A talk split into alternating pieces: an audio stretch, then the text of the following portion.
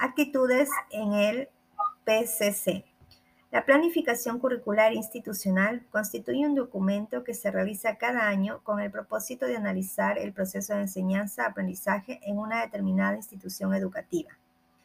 Se trata de definir los contenidos a enseñar, se prevén y se plasman las estrategias y los recursos para la enseñanza que deben ser retomados por cada docente para concretarlos en el aula, en sus proyectos y en sus planificaciones.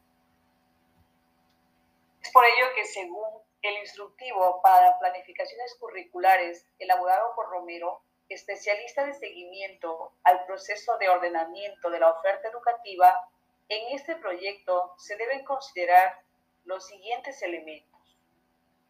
El enfoque pedagógico, los contenidos de aprendizaje, la metodología, la evaluación, el acompañamiento pedagógico, la acción tutorial, la curricular, los proyectos escolares, la adaptación curricular y los planes de mejora. Todas las demandas reales de la comunidad educativa, dando la oportunidad para que los directivos puedan organizar y reestructurar los centros con mayor autonomía.